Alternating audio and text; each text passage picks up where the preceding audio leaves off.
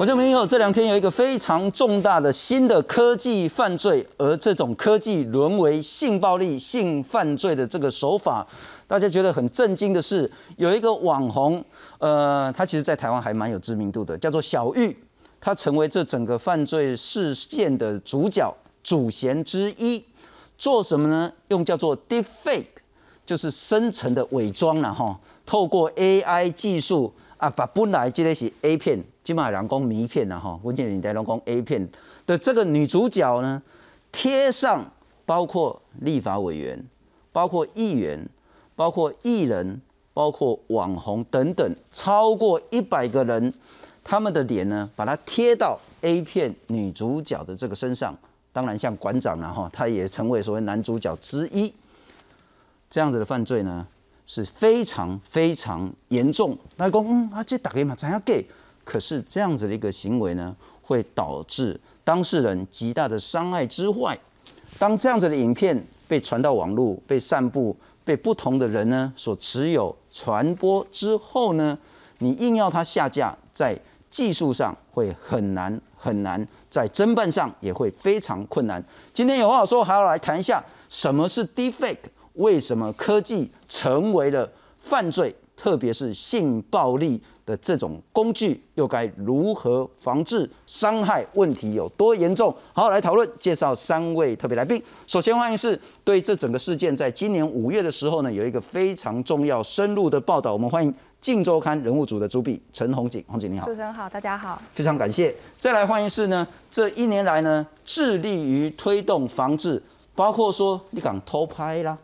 包括说上传那些不雅照的啦，拿这些数位的东西来去恐吓、威胁、伤害不同人。我们来欢迎是数位女力联盟的秘书长张凯强，凯强你好，主持人好，呃，各位听众朋友大家好。新的科技变成新的犯罪手法，到底他们是怎么做，又该如何预防？来欢迎是台科大资讯管理系的主任扎世潮，扎老师你好。OK，主任好，呃不，那个主持人好，那各位观众朋友大家好，非常谢谢扎老师。不在请教红景之前了哈，我们其实《近周刊》在五月的时候，呃，我们待会会再好好看一下他们包括影像跟资料的这些整理，那是一个非常重要的报道。可是这两天呢，这个事件相较五月前有什么最大的差异呢？小玉被抓到了，我们来看看。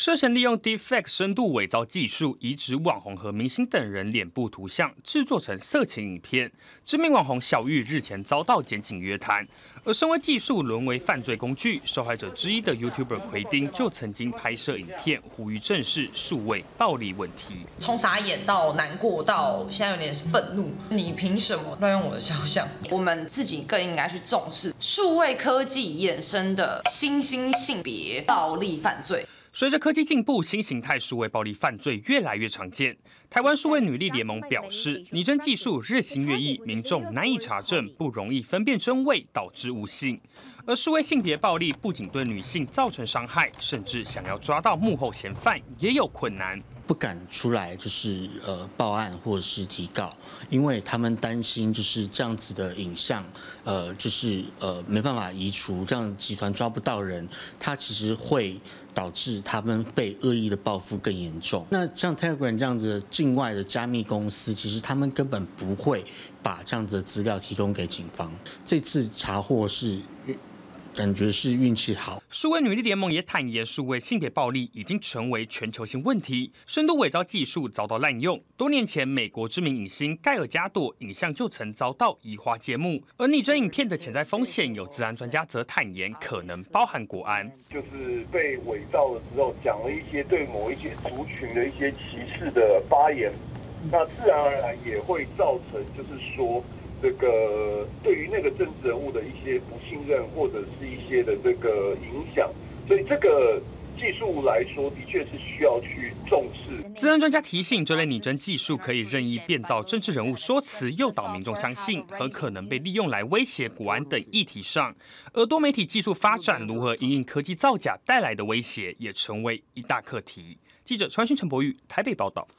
不在讨论之前，可能有一件资讯要提醒跟报告所有的观众朋友：是公共电视呢是一个普及的节目，特别是有话好说，在这个时段，我们接下来会谈的是有关于性犯罪的这个手法，也希望说，如果说现在你身边有大概是小学的小朋友，你跟他一起看没有问题，但是请家长们要跟他一起好好理性讨论这个存在在台湾社会的这种新的犯罪手法，希望有更全面、更正确的认知。先请教一下洪景，五个月前你们做了一个深度报道。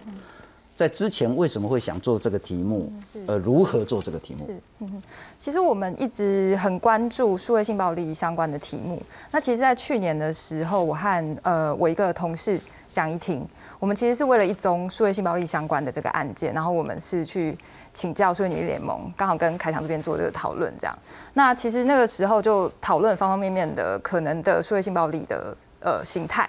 那我记得那个时候，凯强就是用他跟我们提到了这样子的一个新兴的犯罪形态，他就是用这么大的一台电视，就是 播播给我们看那个大概 A A I 去模拟的这个挖面会是什么样子。嗯哼，对。那我那时候一看到我，我吓到我，我我现在不是以一个记者，我是以一个女性，是就是对我是在场今天唯一的女性代表，就是我是一个女性，第一个感觉就是好恶心，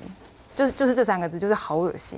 那那个时候，我们很快就决定要做这样子的题目。然后，呃，那个时候我其实对我身边的朋友啊、同业啊做过一些小小非常小型的民调。其实你跟男生讲的时候，男生不会很意外，就是哦，我知道有那个东西。嗯哼。对，那我就没有再往下问了。这样，那我问女生的话，他们都看过了。我不确定是知道有这个技术，还是有更多程度的喜好偏好，这个我就没有再往下问。嗯哼。对，那。我问女生的时候，女生说：“哈，有这种东西吗？”一开始会觉得那个一定是一个很二 D、很粗糙的东西。是。直到我秀给他们看，那大家是怎么会好恶心这样子？你一定要把它写出来这样。所以在这样子的状况下，其实我们很快就决定要做这个题目，然后后来也是透过包含凯强这边或者是一些线人的协助，所以我们进去了这个群组。那其实这样子的一个。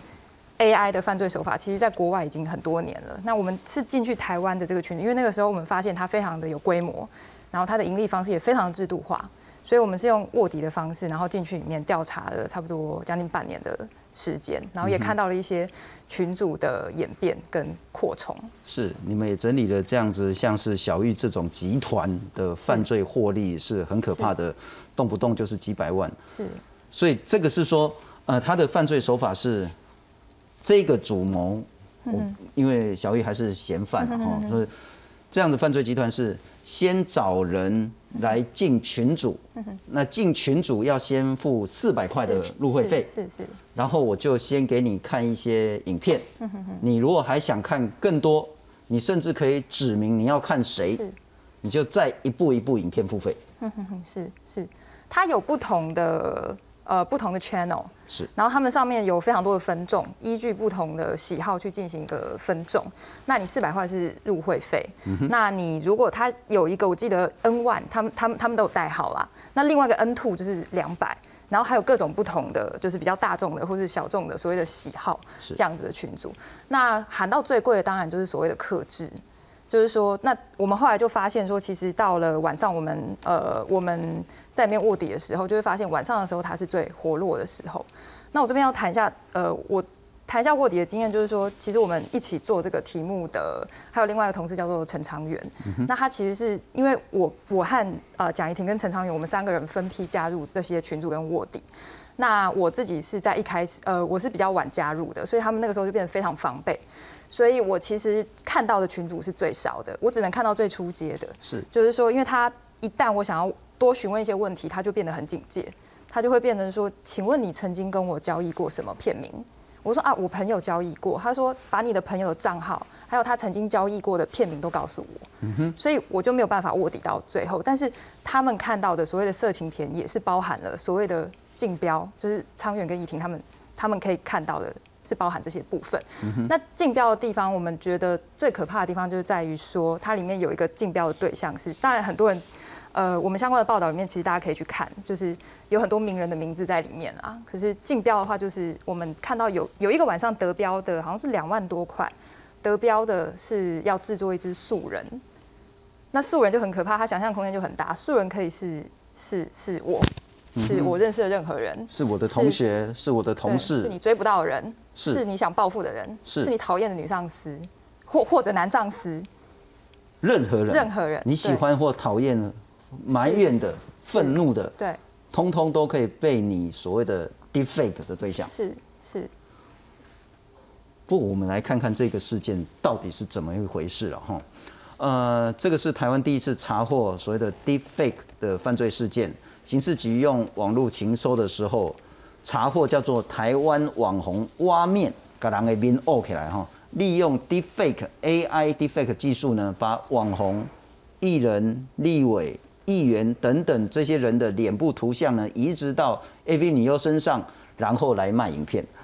那主嫌是二十六岁的小玉，那他负责是剪片跟回复留言啊。他想说啊，那里还掉，就主要是透过他的不管是留言的 IP，或者是他金流的这个所谓的那个方向来去抓。另外还有负责找影片素材的庄男跟他的伙伴笑笑是耶女来处理金流。那会员呢，目前看起来呢超过八千个，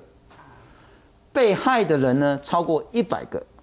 那从去年七月到今年十月呢，获利超过一千万。那他们还用票选集资的方式。那刚刚洪景也谈到说，甚至还可以克制化。我觉得等一下会更谈一下。呃，对于公众人物，当然这是一个极大的伤害。但如果受害人他是国中、高中青春期的学生的时候，那个可能会导致更大更大的社会悲剧。所以，我们现在一定要开始来去面对、处理、遏制这样的一个犯罪行为。不过，我再请教一下凯翔了哈，这样子的一个犯罪形态，对受害人到底造成多大、多深、多远的伤害？其实我们在呃二零二零年的七月的时候，我们就已经跟呃媒体踢爆说，就是台湾有一个这样子的、这样子的一个呃群组存在。嗯哼，那。可是，即便媒体已经报道了，当然，像这个群组，其实他们一直还是不断的、非常非常猖狂的，就是在呃网络上宣传他们的制作的影片。那像这样子的状况，其实我们就当时就已经，我们当时就已经看到了大概二三十位的被害人。我们当时看到的二三十位，然后我们尝试联络其中的十几位的被害人，但是没有一位被害人敢提出。呃，就是刑事、刑事或是民事的告诉，因为他们害怕的点，他们害怕的点在于，这个跟他们的一般的外在的形象是不一样的，就是他们平常包装就是辛苦建立起来的形象不一样，就是呃形象要建立是非常非常的难的，那可是要毁掉，就是透过这支影片就毁掉了，然后他们。当他们就是呃影像就是这样子被流传的时候，其实他们心里都知道，因为很多的他们的粉丝、他们的呃很多的网友都会告诉他们说，就是有这样子影片外流，但是他们其实也看过这样子的影像，但是他们不敢告的原因在于，他们不知道这样子的影像，这样子的一个影像制作的集团，它是在境外还是境内？是，它是一个骇客集团呢，还是？它就只是一个，就是像小玉这样子、这样子的一个，就是普通人建制的一个集团。他们其实并不知道，当时他们其实并不，这些当事人他们都不知道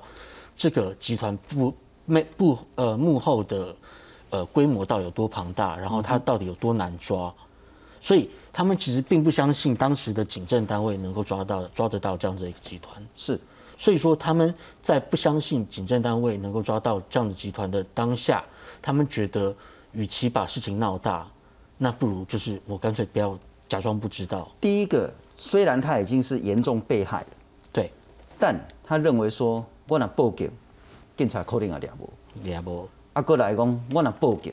新闻媒体就会报，没错。结果本来不知道的，对，本来不想看的，就有更多更多，我会造成更大更大的二次伤害。没错。但我想问的是说，那这一次小玉被抓到。是因为小玉所谓的贼心该败，还是说真的？我们现在对于这一种网络科技的犯罪，其实我们在侦查上已经很厉害，很厉害。我必须坦白说，这一次，呃，这次我觉得就是，虽然说可能内幕没有这么简单，就是没有刑事局说的这么简单，就是他的金流查他的金流就就找到人，但是。当时我们我们跟红景，其实我们其实有去看过，就是他的金流账号，就是他的汇款账号，其实是一个台湾国内的一个一家银行。是，所以说其实他的这个东西需要要去查他金流背后的账号的主人，其实是简单相对简单的，但是实际上。呃，像是因为他们是用 Telegram 这样子的一个群群组是。去做这样子的呃呃互相传输资讯啊，或者是购购买影片，但是像是 Telegram 这样子，在它是一个在俄罗斯的加密的一个加密的一个通讯通讯软体，它其实并不会给台湾警方任何是使用者记录或者是注册账号之类的相关资料，是绝对不会给是。连就是呃，就是各各国其实跟 Telegram 去要资料，其实各国的警政单位去跟 Telegram 要资料，其实都是非常非常困难的。所以说，像这样子的状况，其实这次真的是该说是小玉贼心该败了，就是他他这次呃这次使用的手法太过，可能真的太过粗糙。我可能补充说明一下，Telegram 就是我们之前在谈那个香港反送中的时候，是大家都说我怎么敢用 Line。怎么敢用 Facebook？怎么敢用一般的通讯软体？更不敢用什么微信、WeChat 这些东西？为什么呢？因为中国政府、香港政府一下就把抓到了。用 Telegram 呢，就可以保密，就可以确保这些资讯不会被政府掌握。而 Telegram 现在也成为犯罪的一个很好很好的平台。没错。那接下来要请教赵老师两点了哈。第一个，对于科技门外汉来讲，啊，甘姆加甘丹有这么容易吗？嗯，我把这个 A 片的素材拿来。把这个公众人物的脸挖过来，就可以合成，合成到机甲乱真。OK，可以这样吗？啊，第二个就是回到刚刚了，如果我把这个主机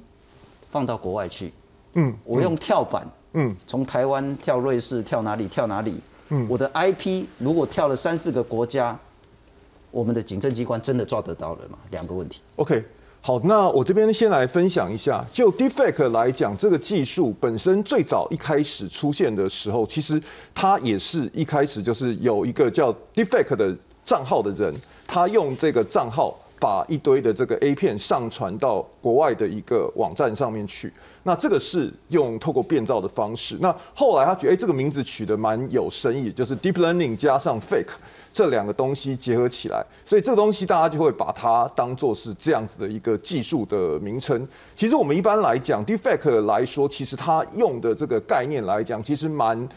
普遍被使用在一般的这情况，不见得全是做坏事。举个例子来讲好了，像是去年韩国。它有一个电视台，它就用这个 defect 的技术，它就想办法去做了一个这个已经过世少女的一个旧的这个影像，让让这个母亲能能够这个重温这个过去少女的这一些她过去女儿的一些影像，这个蛮感人的一个影片。是。那当然，我们过去其实也有人常常用的这个很常用的一个软体，像是这个等于说是 Face App，就是换脸的那个软体，其实也是类似用这样子的一个概念。所以当然。这个技术其实本身它是中立的，是那但是呢，把它用在这样子的事情上面，其实是非常不好的一件事情。那其实也是这个需要去想办法去解决的一个问题。那现在来讲呢，如果说要做这样子的一个影片来说，其实有很多开源的这样子的一些工具，我们可以很容易的在网络上去取得下载了之后，甚至网络上还有所谓的教学影片，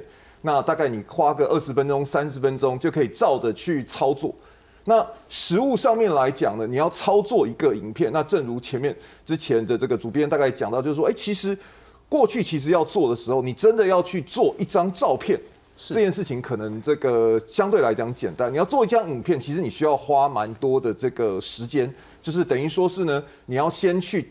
把自己的脸产生各种不同角度的这个的影像模拟出来之后，用深度学习的方式去做这样子，然后再它要叠到画面上面去。那甚至我们一般讲 defect 来讲，之所以难以这个侦测的原因是说，它除了机械学习之外，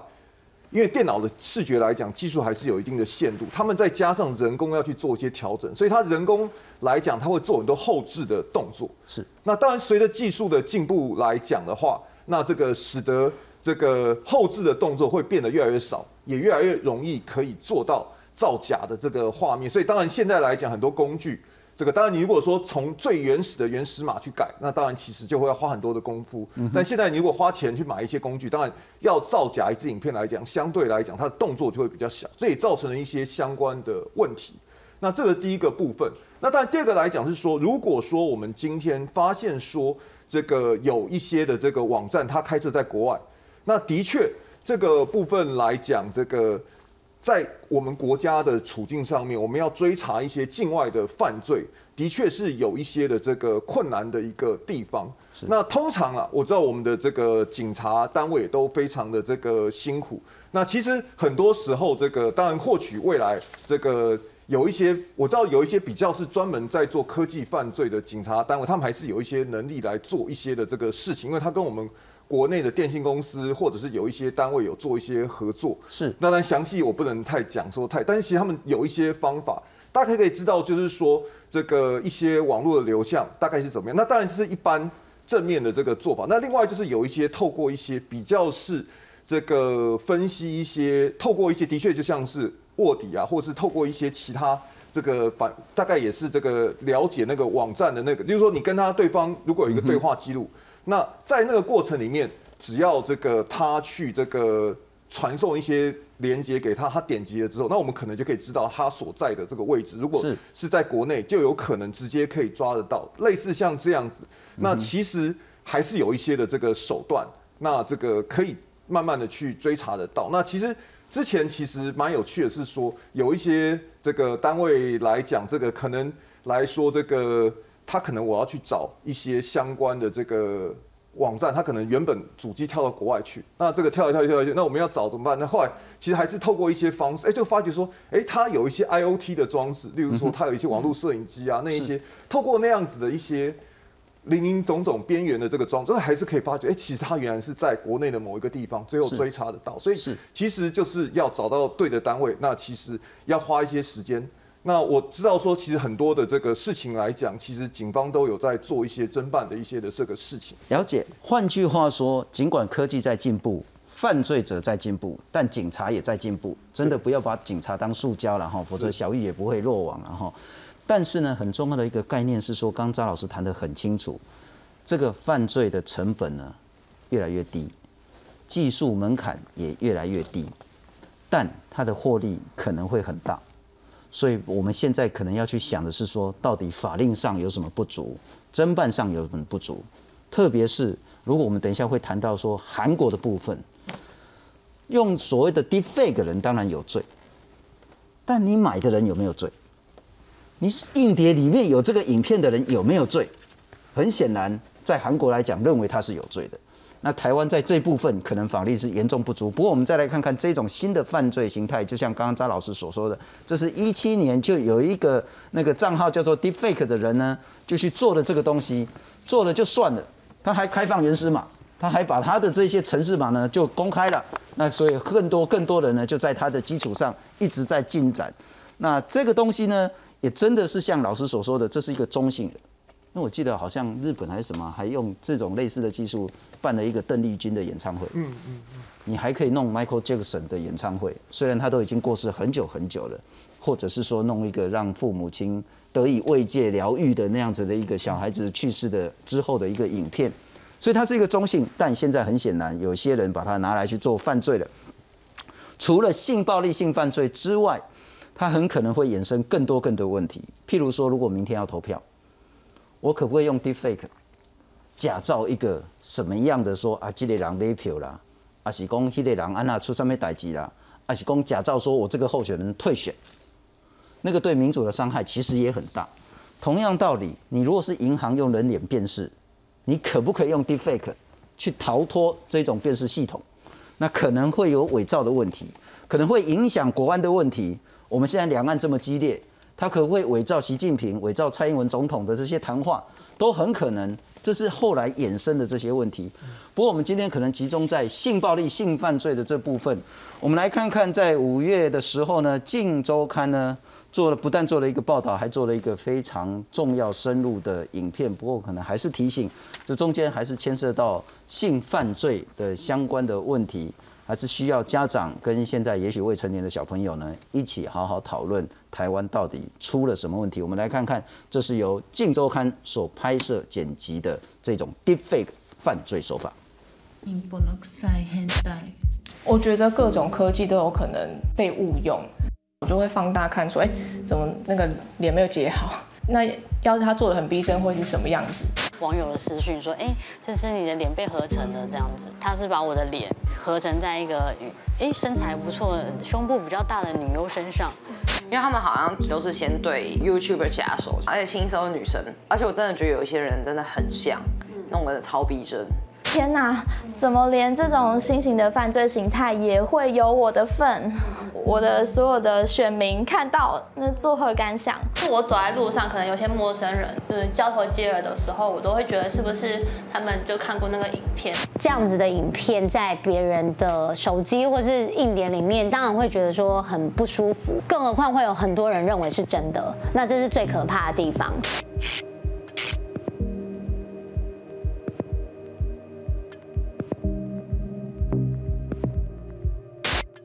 将特斯拉创办人马斯克脸部从多张照片选取下来，还有演员小劳勃道尼一起放进软体中演算，电脑自动比对出两个人相似的表情，三两下，演讲者就从马斯克换成了小劳勃道尼，这就是 Deepfake 深度伪造技术。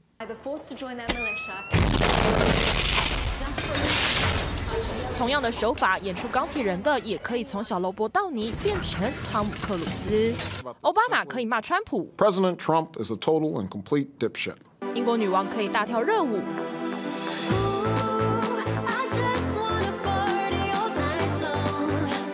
这就是 Deepfake 深度伪造技术。深度造假就是 Deep Fake，它其实在最早，它应该在二零一七年左右开始慢慢被提出来了哈。它用的其实是人工智慧，其实 Deep Fake 叫 Deep Learning Fake，所以它就是用人工智慧里面的深度学习来来造假。知名人物他本身的这个影片，它的素材很好收集得到，那很好收集得到，自然就容易学习出比较逼真的合成影像。像这个挖面台湾网红，就是专门利用 Deepfake 技术，将网红的脸置换到 AV 女优上，制作影片贩售盈利。他们会先提供大约长三十秒的免费试看片当做宣传，如果网友想看完整版本，就必须付费成为群组会员。站方除了在群组内固定更新影片，每周三还会举行投票，票选出下个要被换脸的对象。记者潜入群组调查发现，惨遭换脸的受害者将近百位，除了知名网红、艺人明星之外，还有不少。女性政治人物，甚至还有人点名要看国家元首，有时候还会开放克制素人换脸。在这里，只要有钱、有足够照片和影像，要制成任何影片都不是难事。甚至还有人想要交换女友的影片。我们试算台湾网红挖面获利，主群组入会人数就高达五千八百一十人，每人入会费四百元，再加上其他附属群组会员，最保守估计获利就将近两百七十八万元。更不用说加上会员付费买片的收益有多可观。然后我那时候有试算了一下，然后就觉得蛮不爽的。如果二十三万，然后这样换算下来的话，我那时候就一直算一算，然后觉得哦，这不行，太不爽了，对，不行，真的不行，我一定要踢爆他。奎丁发现自己被换脸后，深入群组并拍摄影片揭发恶行。台湾的网红艺人挖面试看片，想加入公开群直接点主页，超无眼哎！他这边放的是三十八秒的试看版本，这两张是我的照片，中间那个是谁？不知道，好像是合成我的脸吧？给大家看一下这影片，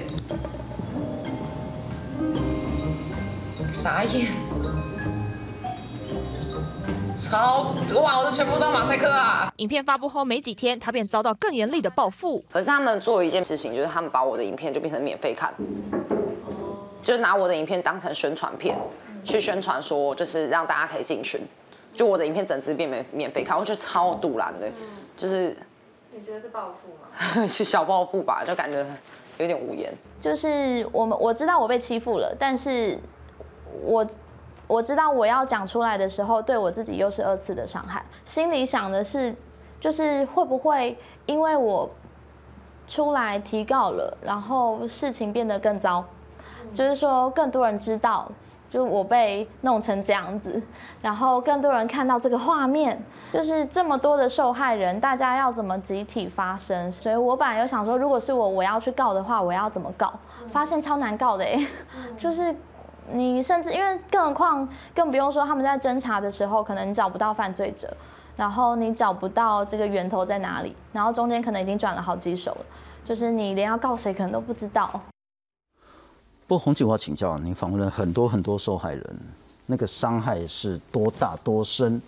那他们的心情以及最后为什么都会变得比较保守，不愿意真的去提告？嗯，是，其实大家其实可以去 Google 我们的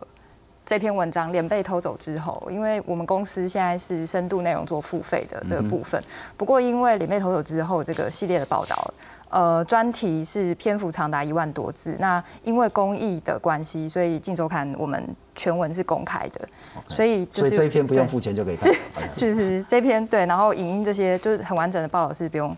我们是独家揭露这个事情，是那个时候就是因为公理，所以免费。那其实，在这里面，我我我想要特别感谢当时愿意受访的这六位受访者，呃，李克太太、白痴公主、球球、奎丁、黄杰跟高佳宇。因为其实我们尝试接触了很多的被害人，就跟凯强刚才提到的，其实很多都很想讲，可是他经纪公司会评估，或者是他个人的心理压力实在是太大，所以到最后其实是因为怕被报复，所以不敢说。就像刚才。奎丁的部分，他是他应该是第一个站出来直接去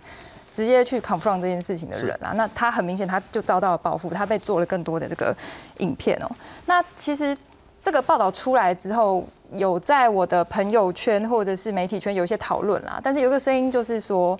啊不就是二创？其实那跟小玉后来跟警警警方讲的一部分是有点像的，他主张这个是创作。他他不讨论别人的人格权或肖像权，或者会对他人造成什么样的困扰。那他们就说这这就是创作。但是我们今天我觉得我们要讨论就是说，为什么所谓这个假的东西对人的伤害是这么的真实？那我来谈，就是其实蛮多被害人他的心理都受到很大的影响。比如说，呃，有一个网红球球，他是非常阳光形象这个 YouTuber，但是其实他受访不到不到几分钟，他就就在我们面前情绪就崩溃了。这样，那其实他是需要靠。药物跟医疗的这个专业去去介入，他才可以正常的生活作息。是，哎，其实他父亲就是警察，他他跟他的父亲提过这个事情，但是因因为法源的关系，因为国内现在法律法治的关系，他是爸爸跟他说很抱歉，他他们没有办法，连自己爸爸当警察都说可能无能为力。是是。是现现在现现状就是这样，因为我们尝试讨论法律面跟科技面要怎么样去制裁这个东西，还发现真的是魔高于道。目前 OK，我们在这部分多谈一点，是说，确实我我认为这中间可能会有蛮大的性别的差异。是，对男性来讲，他觉得说啊，这都 gay 嘛，打电话怎样这 gay。可是对于女性，特别是女性受害人，你刚刚说一致都认为好恶心、好可怕。伤害好大，这一部分可不可以再多谈一点？因为可能在执法的人，或者是说社会大众，特别是男性的部分，不一定能够那么同理心理解到这件事有多恶劣、多严重。是，确实，我觉得这还是一个父权的架构之下。比如说，我们看到目前的唯一的受害的男性，目前已知的名单里面是馆长，是，就就就他一个，那那个比例多么的悬殊。对我在这边念一段，我们另外一个。呃，受访者白痴公主，她她讲了一段话哦，她其实是情绪比较，她是一种比较用自嘲的方式说，哈哈哈，我也会，我也会在这个上面呢，我也会被放到 p o n h u b 上面。她用这样自嘲的方式来来澄清这样子。对，那她其实有问过律师哦，那但是她询问之后，她说，她问律师说，影片有没有办法下架？那律师说可能可以，但是 IP 设在国外，那我要怎么办？那我是下架就没事嘛？那一般民众如果这是流出去，如果有人备份，那每每一个的如果背后都是恐惧，他又幻想，他又想象很多情境，这些都可能真实的发生。譬如说，如果真的有人拿这个来问他，其实很多网红都被问说，这是不是你？你为什么要拍这个？你太让我失望了。那你要你要怎么反驳呢？那白痴公主她就说，如果这个东西真到连我的家人都不相信，如果网友都不相信，那我站出来讲，会不会有人相信我？你要用声音，你要用声纹来来判别吗？还是说你要用场景来判别？还是说我今天要把 A 片的原始番号查出来，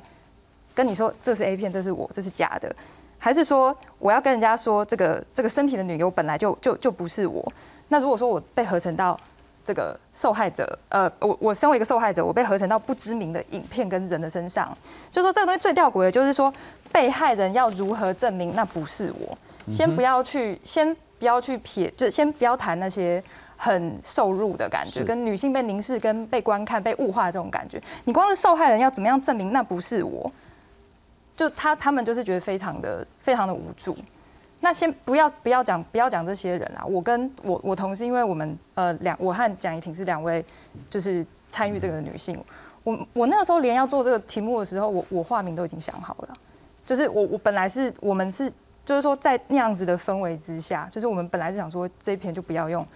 真名，因为太怕太害怕被报复。可是后来我们一想，我们这六个受访者他们都出来具名的。接受访问，在这么多人都不敢讲、害怕被报复的状况下，而且他们都直面的镜头去讲出他们的证言。那我们有什么？我们有什么？我们是女性，可是我们也应该一起挂名，是因为这样，不然本来我们也是。我我甚至去想说，哦，我以前有没有参加过什么活动？我的影像有的公开的全部可以删的就删一删。就是我自己身为一个女性，都会害怕。那如果说还有男性他没有办法去理解的话，我觉得你也许可以换位思考下，就是说。在这样子任何人都可以被换脸的状态之下，如果今天被换脸的人是你的母亲、你的姐妹、你的妻子、你的女儿，你是不是还可以那么轻松的谈这件事？是你你你还是觉得这是一个单纯的创作吗？了解。不过秘书长，我要请教您几件事情然后。第一个，刚刚洪警也讲得很清楚，先别谈说什么伤害或者是侮辱，因为现在的技术真的可以做到以假乱真，是看起来就真的好像是你。所以你如何要一个被害人说这真的不是我？你要被害人一直举证，跟他挥都挥不了，这过程可能就会击垮一个人。对，更何况一个还有很重要的，您刚也谈到这个叫做数位烙印，一旦被制成影片放到网络，不管是用购买或者是流传的方式，嗯，他在台湾，在任何国家，你也许台湾的主机可以叫它下架，可是你真的有办法叫其他国家的主机通通都下架吗？这是一个更大的问题。不过，我们来看看我们的法，很显然是远远落后现在的犯罪形态。现在针对以小玉作为主嫌的这种犯罪形态呢，第一个刑法二三五条，散播猥亵物品罪，处多久呢？两年以下。那通常不会判到两年了哈，可能甚至还可以缓刑，两年以下。但是有一百多个人受害，他获利上千万。然后这些受害可能是一辈子的烙印，但两年以下，或者是说妨害名誉、诽谤罪，那这个呢更轻了，一年以下。那我们一罪不二罚嘛，你只能挑一个来去罚他嘛。那要么就两年，要么就一年，而且呢，他不会判到那么高。这是一个法极为不足的地方。总统蔡英文呢，他昨天讲说不能做事，这种事情要分发生，来赶快要修法。法务部长怎么讲呢？他说刑度可以比照《儿少性剥削防治条例》，可处有期徒刑一到七年。不过这个现在才刚提了哈，那当然会有修法的问题。我想问的是说，侦办法律很显然跟不上新的犯罪形态了。没错，怎么办？怎么办？这个东西就是要国家有一个政策性的长期规划，就是国家不能够东看到西。东看东边看到一个漏洞，然后东边去补漏洞，然后西边看到一个破网，然后就从西边去补破网。那这样子的一个一个问题哦，其实我们先回到就是 deepfake 这样子的一个这样子的一个影像传播的制作的传播的问题，它其实散播猥亵物品罪，它其实我们从法律的角度来说，它保护的是社会法益，社会法益不是个人法益。也就是说，他保护的不是这个被害人的个人他的人格权、他的肖像权、他的他的名誉权，而是这个他散播猥亵物品罪，他处罚的这个被告，他是因为他散布了就是妨害社会性道德善良风俗的一种，他只是不想要破坏社会秩序而已。没错，没错，没错。但像这样子的东西，如果说像法务部长今天提出来的是说。把刑二三五条的刑度调整到一到七年，嗯哼，这有解决问题吗？这其实并没有解决问题。今天今天这个问题是，我对于呃我这样子一个被害人，我的影像被合成了，我的影像被合成为一个一个 deepfake 的 A 片，然后我其实是被人家认定成是一种就是公然就是毁谤，就是就是毁灭，就是台湾社会。呃，性道德风善良风俗的一个猥亵物品，就是等于是说，就是我是一个国家认我的影像被认做成一个国家认证认定的猥亵物，我破坏了社会性道德善良风俗。但是我们回到源头，这个被害人他本身他的人格权、他的肖像权，其实有没有被保护到？嗯哼，散播猥亵物品罪完全没有保护到这这个这个点，所以我觉得今天法务部长就是以我个人的立场来说，就是法务部长今天今天就是呃在 maybe 是在仓促之下，就是提出了就是呃要把要要在要把二三五条调到调到一年以上七年以下这样子的区间。我觉得是，呃，相对有点、有点、有点混淆、混淆了视听哦。嗯哼。那再更不用说，就是在过去的司法实务判决，刑用刑法二三五条去散布，就是像这样子，呃，这样子的假假的呃影像，或者是真的真实的，就是未得同意散布性私密的影像，就是可能我散布了红警的性私密影像之类的这样子的作为，实际上都是判呃。平均刑度判只有三点六个月。我们刚刚看到刑度是两年以下有期徒刑，是，但是平均刑度只有三个月，三点三点六个月。嗯哼，那就是一颗罚金一天一千块，那就十万搞定。是我连牢都不用做。那像小玉，他虽然说是，呃，就是呃，他是他是一罪一罚，他犯了这么多罪，他可能没有办法就是。他可能刑度会判得很高，但是他是每一个每一个三点六个月累加累加累加，他到最后只要他有钱，他搞不好根本还是连牢都不用做。嗯哼，对，这就是一个台湾现在法律跟不上跟不上现在科技的环境的一个实际实际很严重的问题。是，那我们看到其实像是国外，像是南韩，南韩在 N 号房事件，就是前年的 N 号房事件的时候，他们的。N 号房事件就是有七十四位的女性被害人，然后他们被就是当做奴隶一样的，在在 Telegram 上被这样子奴役奴役，呃性剥削，然后其中有十六位是未成年的少女。那像这样子的一个南韩 N 号房事件以后，他们的国民群体激愤，就是要求就是立法立法，他国呃南韩的立法会是就是赶快修正他们的他们的相关的法则。OK，我们可以看到就是在二零。呃，二零二零年的三月，就去年三月，通过了性暴力犯罪处罚特别法。那像这样子的，像这样子的呃的行为，就是他们当时就是把就是呃就是所谓的这种性剥削的影片，为了同意散布性私密的影片，或者是 deepfake 影片，其实他们都列为就是呃就是加重加重的犯罪行为，而且他们的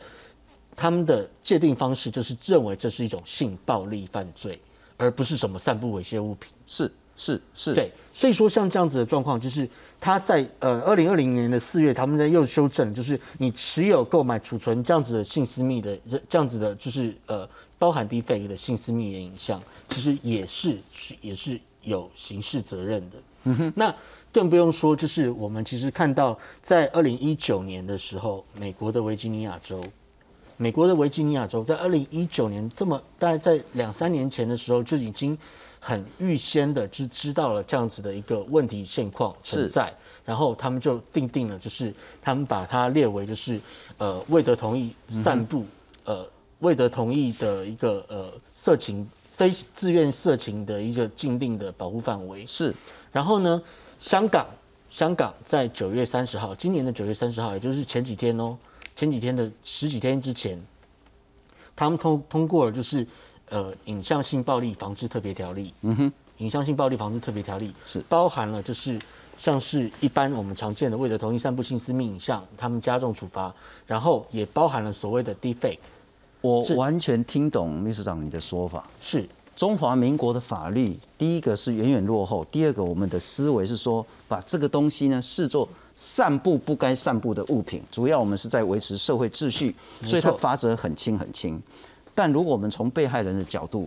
那个其实几乎就等同于性侵害，远比性骚扰更严重。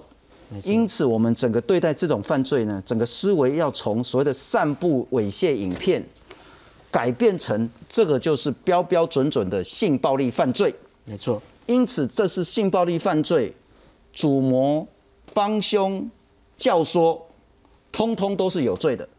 因此剪片的人、买片的人、储存影片的人、散播影片的人，通通都要有罪。如果我们不用非常严正的态度去改变这些事情的话，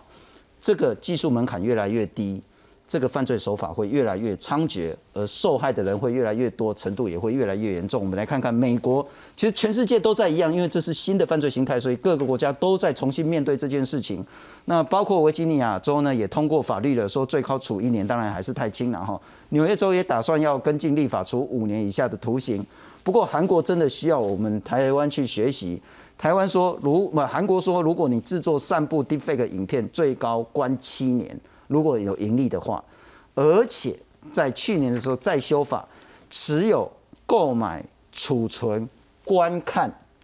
这些非法的色情影像，最高可以三年以下的徒刑。请教张老师，包括法令我们如何跟得上，以及也许请您谈一谈，我们其实这几年都在谈叫做网络的遗忘权。嗯嗯嗯，我的资料只要在网络上，永远就在资料，人家怎么用都都可以。我的影片现在在上面，大家就可以拿来弄。有没有办法？第一个法令，我们跟上时代；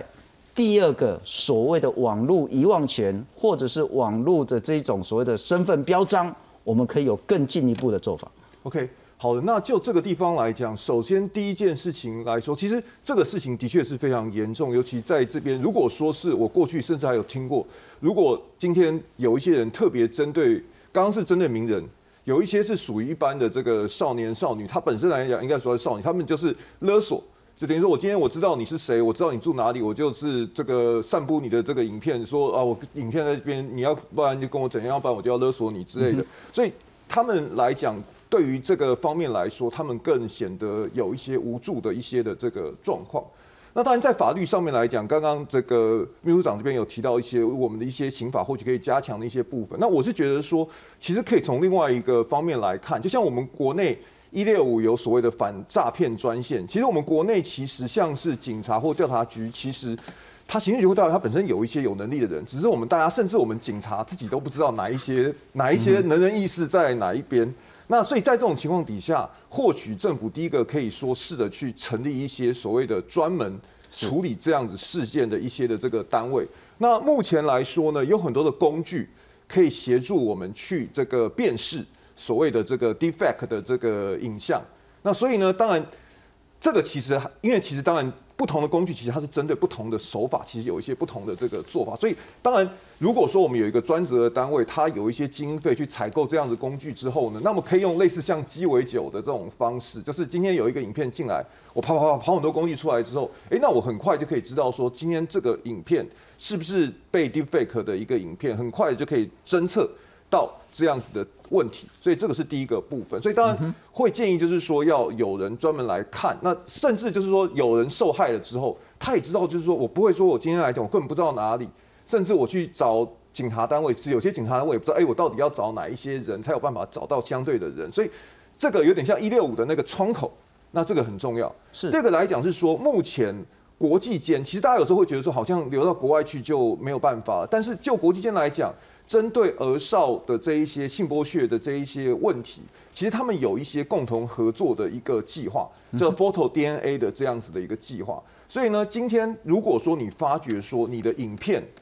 这个有这个被人家这个拿去做一些造假的这个情况，那这个主要是说，如果说你被人家偷拍，早期来讲是被人家偷拍的这个情况来讲，或是那么这时候呢，你就可以去登录你的这个影片，它就会帮你产生你的一些影像的特征。所以像脸书啊这些社群网站，当它侦测到说有这一些的这个影像的时候，那它就会直接有这些特征的影像，它就会直接把这个影像下架。所以这个是在这边来讲有一些的这个方式。那当然就是说，其实我们国内有一些的这个警察单位，其实他们这个如果说你有去跟他们做一些的这个报案，或者他们其实有一些有能力的人，他会帮你去联系相关的单位，顺便帮你去做一些这样子的一些的这个处理。所以。能够去把这样子的这个过程贯穿起来，接受报案，然后呢去调查相关的事件的这个处理，然后呢更进一步去，不管是要通报相关的网站，然后去把它这个影片下架，或者是以后这种。再重置的这个影片来讲，它如果在转发，其实我们去登录国际组织，让这个影片在发送的时候，其实都能够这个被下架。因为其实像现在，如果 deepfake，它如果是特定的影片来讲的话，应该还是有特征，所以我们其实可以把它这个登录起来之后，其实它也上架不上去，所以类似像这样子的一个手法，那最后呢，当然就是说，其实之后再去抓，说，哎，我今天来讲再去溯源，说到底那个源头在哪？就是当然，这整个如果一一套的这个做法把它做起来的话，或许这个效果会有一些的这个帮助。除了整个法的思维跟行度要大幅调整之外，我们的政府要赶快用专责足够的预算跟能力，成立相关的防治的这些机构。那提升他们的能力，而且这件事是所有的国家都在面对，因此就可以去做国际的合作。不要说啊，你传到什么 PornHub 你就不能解决，说不定 PornHub 还真能解决这些问题。嗯嗯。那很重要的一个是说，除了刚刚我们谈 Deepfake，也包括呃那个秘书长女力联盟一直在谈的偷拍的问题或者是不雅照随便散布流传的问题。这种数位暴力的问题，其实都应该要正视，要好好来解决。不过我再请教一下红警，呃，其实当记者最重要是想要改变一些事情，除了报道之后了。很显然，现在台湾有很多很多的问题，包括能力的不足，包括法令的不足。怎么样做才有可能稍微解决现在我们面对问题？其实我们这个专题面非常呃。希望是穷尽现在的法令跟科技来来谈这一块。那我们其实蛮就是看到刑事局破案这个事情，我们其实觉得蛮蛮蛮振奋的啦。就是当记者确确实就跟您说的一样。可是其实其实我这这几个月就报道是五月刊发嘛，我这几月有时候会想到一下，想说后后续呢这样。其实我其实我觉得有些悲观啦。所以昨昨天就是觉得哎，刑事局抓到了，对，那其实大家会觉得说这个东西是可以再推进的，因为。开始有越来越多的网红也好，就我们看到总统也好，或者是呃政治人物，他们都出来说他们要提高。对，那我觉得已经到一个社会是可以去讨论这个的程度。那回过头来讲，我觉得当然除了公权力的介入之外，其实呃我们也谈到了呃在科技这个部分有没有可能未来就是有可能会有起更多的侦测或者工具包，就像可能老师刚刚谈到的。一部分。那其实就我所知，呃，我们这次也访谈了台湾学者组成的中研院有这个听其言观其行阅其文的这个打击假讯息的团队。那包含呃曹玉、蔡宗汉、王新明、花凯龙这些老师，他们是定期的在中研院开会。那呃，这希望是针对这种假讯息的这个部分，是开发出这个侦测的工具包了。它假讯息的范围比较广，那这个是其中的一块。我记得那个时候去的时候，花凯龙老师他我访谈的时候差不多三四月。花恒老师说，其实这个东西它的呃，就是低费它的发展它非常快的，它这个技术或者演算法，他说我们可能在侦测的时候，目前是用电，还是需要电脑嘛，或者是比较比较呃，它的 data 会比较就是会比较大这样子。可是他说他觉得可能很快的手机版的搞不好就要出了。在老师讲完这个话不到四十八个小时，我们在卧底在里面的群组，他就开始卖这个手机版的 campaign，他就开始卖这个手机版的模型。我们那时候看到真的是吓坏了，就是。就是他，就是他很像是我们一个受访者李克太太，他讲的好像预言一样。他说他觉得这好像是黑镜那个那个影集，就是科技跟人性，就是所有你想不到的事情，今天都都发生了。所以呃，回过头来讲，就是回答您刚才的问题，就是说除了。除了法律就是政府公权力的介入之外，我们也访谈了呃政委罗秉成，他是当时他就谈到说这个东西是就像数位刺青一样啦。那如果我们继续用旧的条文来处理新的犯罪现象的话，现在看起来是罪责嫌不相当。是。那他那时候提到就是说，哎，可能是朝着从重从严的这个方式。那呃，如果是。不立新法的话，至少是可以修刑法，或者是性修性案防治法这样子的一个一个方向。那公权力是一个部分。那我刚才提到的科技，其实呃另外一个部分就是成大的呃这个徐总老师，他这边其实也有一个这个深度学习的一个一个模型，可以去做所谓的侦测。那我知道说之前其实他们也有跟那个事实查核中心去去合作。对，那其实他们这个侦测技术，我们那个时候有去看，其实它就是一个用参数的方式，那把这个这个影片放进来，它可能可以告诉你说这个造假的比例大概有多高。所以方方面面科技、法律这样子一起进来，然后结合民间的力量，那我觉得其实还蛮重要的一一件事情就是自律的这件事情。你要知道说你这件事情是不对。就像我看到蛮多的受害人这几天就终于跳出来讲了，就是说，其实，在群组里面的人啊，就像刚才提到的持有、购买、储存、观看，你们都是共犯。是对。是，我觉得是要有一个，我觉得教育刚包含罗秉成那个时候也提到说，其实我们要从这个乐听人或者是一般人的教育，其实就要要有大家有这样子的 awareness，就是这个是这个是犯罪，这个这个显然是，而且这个犯罪跟刑度要入法，是是是。不过我再请教一下秘书长了哈，就是说我们回到整体的，刚刚我们谈到，不管是 deepfake，不管是偷拍，不管是流传不雅照，嗯，那其实都是越来越严重的问题。我们有没有办法，不管是对一般民众，乃至于整个社会的解决方法？对于社会的整体解决方法，我觉得是要从有两个方向啊，一个是政策面的由上而下，或者是呃从教育面的由下而上影响政策，这是两种不一样的思维。第一个从政策面来说，就是。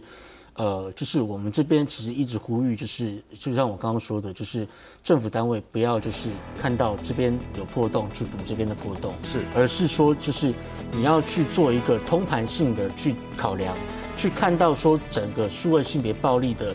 问题、太样、类型、种类、分类，然后去做一个通盘性的去做一个法规的检视，然后去做一个呃法规的判。